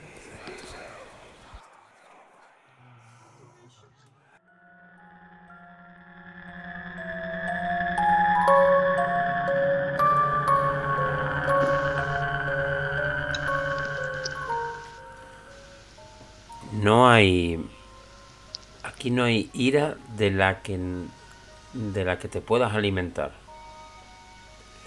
Eh, me parece una buena vamos a decir me parece una buena una buena forma ay espera que no tengo puesto no tengo puesto a Elizabeth Discúlpame, Elisa, que no te tenía, no te tenía en antena. Ah, no pasa nada. Que no, que te, decía mm, que qué curioso, ¿no? Porque mm, al final de lo malo se alimenta lo malo. Es lo que parece, sí. Yo creo que aquí, Elizabeth, eh, aparte del tema de la asistenta guatemalteca, porque este ha sido el último audio, es decir, que no, eh, como tú has dicho en el audio perfectamente, pues no esperen que aquí haya un efecto final, sino que al final, bueno, pues el ente se va. Con este investigador que es curioso que no he encontrado nada sobre él. Nada, y mira que, y mira que he buscado, ¿eh? Hmm. he encontrado de muchos de los que han ido de muchos de los que han ido a la, casa. Lo que pasa es que tampoco quería, eh, como se suele decir, tampoco quería poner demasiada información. Aparte, no tenía tampoco los permisos, ¿sabes? Para, para ponerla. claro, claro. Pero mm, sí que hay muchos. De hecho, uno de ellos, no sé si tú lo sabes, Elizabeth, uno de ellos es ahora el llamado el hipnotizador de las estrellas. Mm, un hombre que se llama Kerry Gale o algo así, ¿sabes? No, a ver si tengo por aquí el nombre, porque lo tenía aquí, lo tenía aquí sacado, pero no. Eh, pero este también fue de los que se quitó un poco. Bueno, digamos que fue como Gary, ¿no? Que, que estuvo con ellos muy de cerca, pero que buscaba más el hecho de la notoriedad, vamos a decir, el estrellato, que más solucionar el problema. De esto que de esto que tú decías que se unían al caso para sacar tajada. Eh, y en este final de la historia, pues hay que mojarse, ¿no? Hombre, Yo soy una persona que me mojo y yo creo que aquí, aparte de que, bueno, de que se abriera esa puerta de... Eh, de la... de la... esta guatemalteca, de la asistenta, eh, creo que aquí el hecho de que André era, digamos, el patriarca, era de la mafia siciliana, hmm. con todo el esoterismo que tiene el tema italiano, ¿no?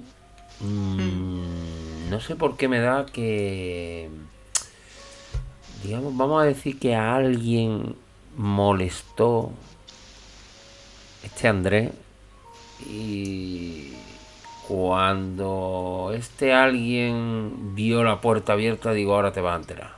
No sé, por me da que puede ser algo así. No sé si, si tú tienes otra teoría o... De cómo entró no tengo ni idea, ni idea.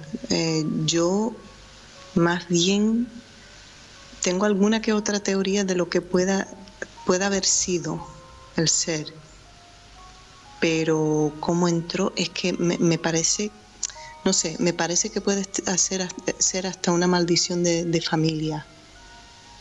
Sí, exactamente, una maldición, como te digo, de, del tema de, de las relaciones con la mafia que tenía este hombre, ¿no? Sí, puede ser algo así, perfectamente. No sé, ah, ya te digo que... Mm, porque claro, del investigador no sabemos absolutamente nada, ¿no? Nada, es que ella le cambió el nombre en el libro. Y ah, que ella le cambia el nombre. Le cambia el nombre, le cambia el nombre. Mm.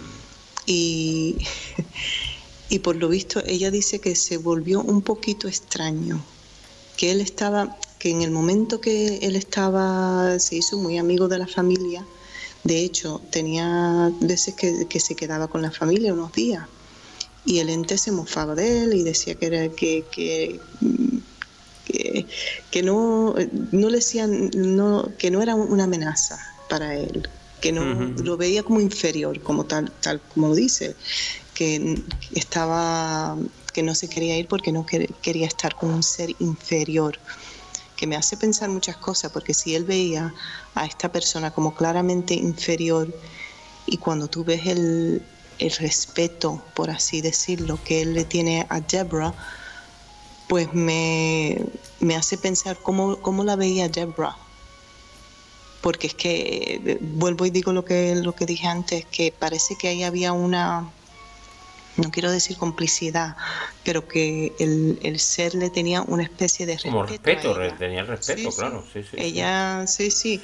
Entonces, ¿cómo la veía ese ser a ella? Pero para seguir con el tema de este chico Gary, eh, él se quedaba en la, casa a veces y por lo visto una, una, de las cosas que hizo el ente en una de estas es que le rasgó un círculo en un albornoz que él tenía, entonces eh, tenía, eh, o sea, que le dejaba el trasero al aire o sea, como mofándose de él y dejándolo en juguetón, juguetón, juguetón, juguetón, pero a la misma vez dejando a esta, a esta persona en ridículo para luego, después de, haber torturado esta familia seis años, de repente se va con un ser que él dice que es inferior, o sea que hay, hay uno... no huele, no huele bien, parece, ¿no? No huele bien a mí no me huele mal, no, no te, no te puedo decir que me huela mal en, el sentido de que haya algo ahí gato encerrado, no, pero que me parece extraño e inconstante de un ser que es tan obviamente inteligente, tan obviamente poderoso, que de repente cuando Deborah lo echa directamente y le dice dónde tiene que ir, después de resistirse un poco, se va me llama poderosamente la, atención, porque es que será que estos entes, porque se, escuchan de estos casos, que si alguien los retiene y alguien le da permiso, pues ellos se pueden, ellos, vamos, que yo he escuchado uh, casos de que se han enfrentado directamente, hay otro caso que en algún momento lo, lo miraremos, de un ente que le dice al dueño de la casa, desde un pasillo, una sombra, que está de pie enfrentándose con el, dueño de la casa, que le está echando en nombre de Dios y este se ríe y le dice, ja, ja, ja, yo no me tengo que ir, perdón usted, yo soy un invitado en esta casa. O sea, hay legalidad, hay una especie de la legalidad que, funciona en esto de, los portales y de la gente que está invadiendo, sí. sí, que invadan una casa, que tienen que tener algo de permiso. ¿Será que cuando ya se fue Bill y no tenía ese permiso fijo ahí y ya tenía la, el resto de la familia... vamos, a decir que se, vamos a decir que se aburrió. Eso, ¿puede ser eso? Se aburrió. Mira, el, el artículo es del Washington, Washington Post, ¿vale? Eh, fechado a finales del 2018 y dice Hollywood's Hypnotis to the Stars. Supongo que tú lo supongo que tú lo, traducirás mejor que yo. To the stars. ¿Y cómo eh, se llama? Y se llama eh, el tío en cuestión se llama Kerry Gaynor. Gaynor. Kerry Gaynor, ¿vale? Pues este tío fue de los que he localizado que estuvieron cerca de este caso. También he localizado a un chamán. Un chamán llamado, a ver si lo tengo por aquí. No, no creo que no lo tengo por aquí. Eh, pero tampoco he encontrado ninguna ninguna foto de él. Eh, de Kerry sí, pero ya te digo, como no he tenido los permisos no la puedo, no la puedo poner. En fin, he intentado indagar un poco en, en quiénes son los, que estuvieron detrás de este caso, porque está claro que eh, unos por charlatanes, otros por famosos y otros porque estaban realmente interesados, pues pasaron mucho sobre este tema. Sí. Eh, Elizabeth, vamos a hacer un pequeño alto y nos despedimos, si te parece, ¿no? Muy bien. Eh, vamos a escuchar la última noticia. Ojo, porque la he dejado como caramelito final.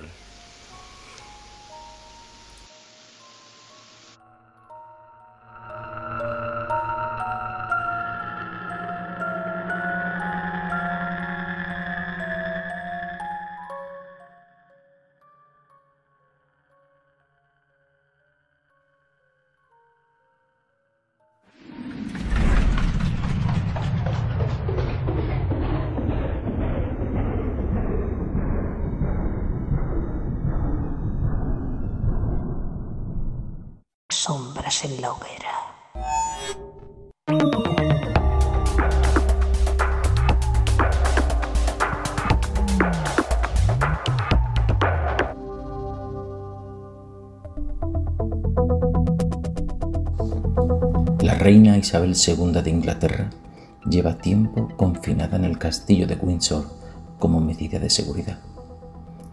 Desde el pasado 19 de marzo se trasladó desde el Palacio de Buckingham, donde tiene su residencia habitual, uniéndose en el castillo con su marido, el duque de Edimburgo. Pero la reina no está sola. Y no nos referimos a la presencia de su marido, el duque, y sus inseparables perros de compañía.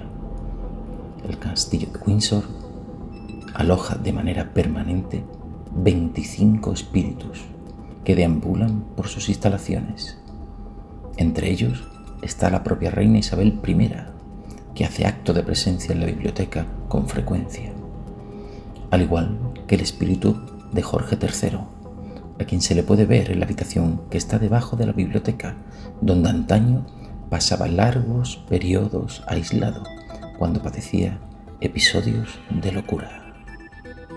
Pero esta no es la única propiedad de la familia real británica en la que habitan espíritus del más allá. En Hampton Court, palacio que pertenecía al rey Enrique VIII, se ha visto el fantasma de la quinta esposa del rey, Catherine Howard, ejecutada a los 20 años de edad. ¿Se habrá cruzado la reina Isabel II con alguno de sus famosos antepasados en su confinamiento?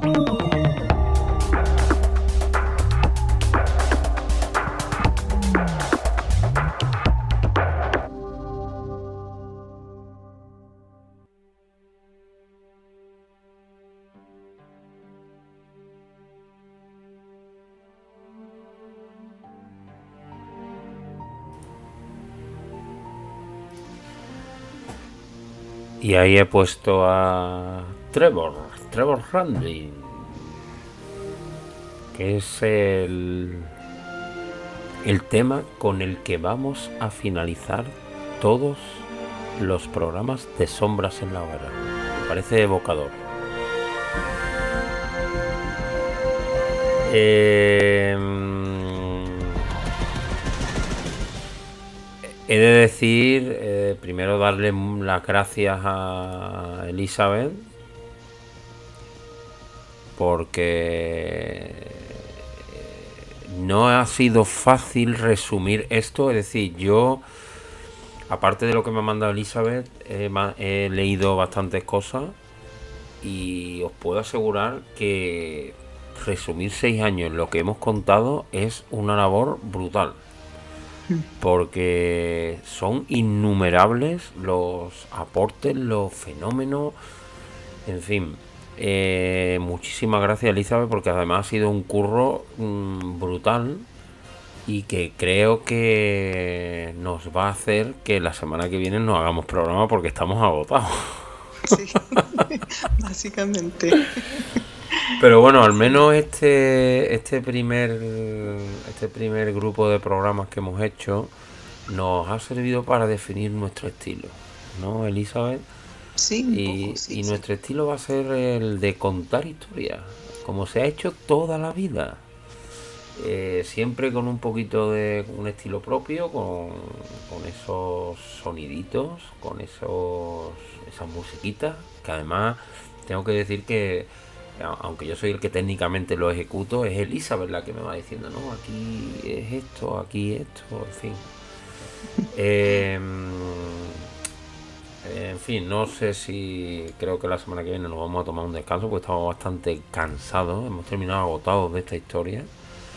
Y no tengo nada más que darle las gracias a Elizabeth por el trabajo que ha hecho.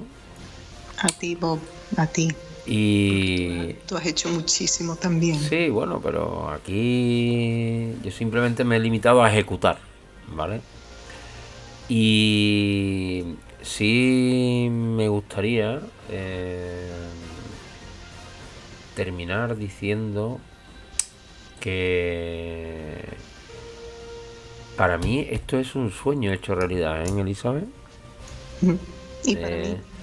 Eh, el hecho de que tantos tanto tiempo hayamos estado diciendo tenemos que hacer algo los dos, eh, algo que sea bonito, algo que... Y la verdad que estoy orgulloso de haber intentado o haber conseguido por lo menos definir lo que queremos hacer. Entonces sirva este primer grupo de programas para como diciendo, ahora que venga alguien y lo iguale, ¿no? Pues... eh, lo dicho, muchísimas gracias. Dos horas que hemos estado aquí, ¿eh? Dos horas clavadas, ¿eh? Y... Vamos a volver, ¿eh? No os preocupéis que vamos a volver porque llevamos, Elizabeth, dos, dos semanas auténticamente apasionados con este tema, ¿vale? Hmm pero necesitamos coger fuerza. Así que muchísimas gracias. Eh, tampoco he visto si nos han mandado muchos mensajes o no, porque estaba tan metido en la historia.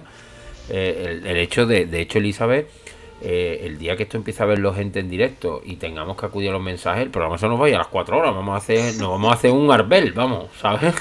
Desde luego. Porque eh, lo fácil que es tener contenido cuando alguien te lo va haciendo con llamadas, con lo que sea, porque al fin y al cabo nosotros hemos estado aquí dos horas clavadas hablando y, currándonos el tema, ¿sabes? Exacto. Pero eso llegará.